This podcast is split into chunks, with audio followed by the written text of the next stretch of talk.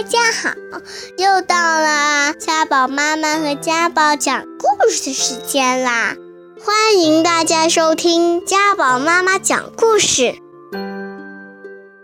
中华成语故事：对牛弹琴。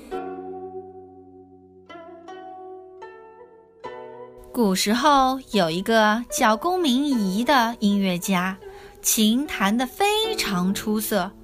有一天，他带着琴出外游玩，看见有一头牛正在河边逍遥自在地低头吃草。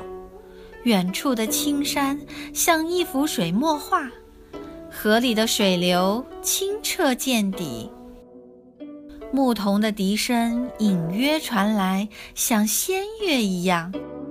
这美丽的景色使公明仪陶醉了。他兴致大发，就对着吃草的牛弹起琴来。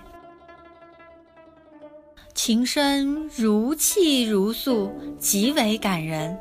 可是那头牛却毫不理睬，依旧只管低头自己吃草，就好像没有听见一样。公明仪非常生气，冲着牛喊：“哎，你怎么一点表示也没有啊？”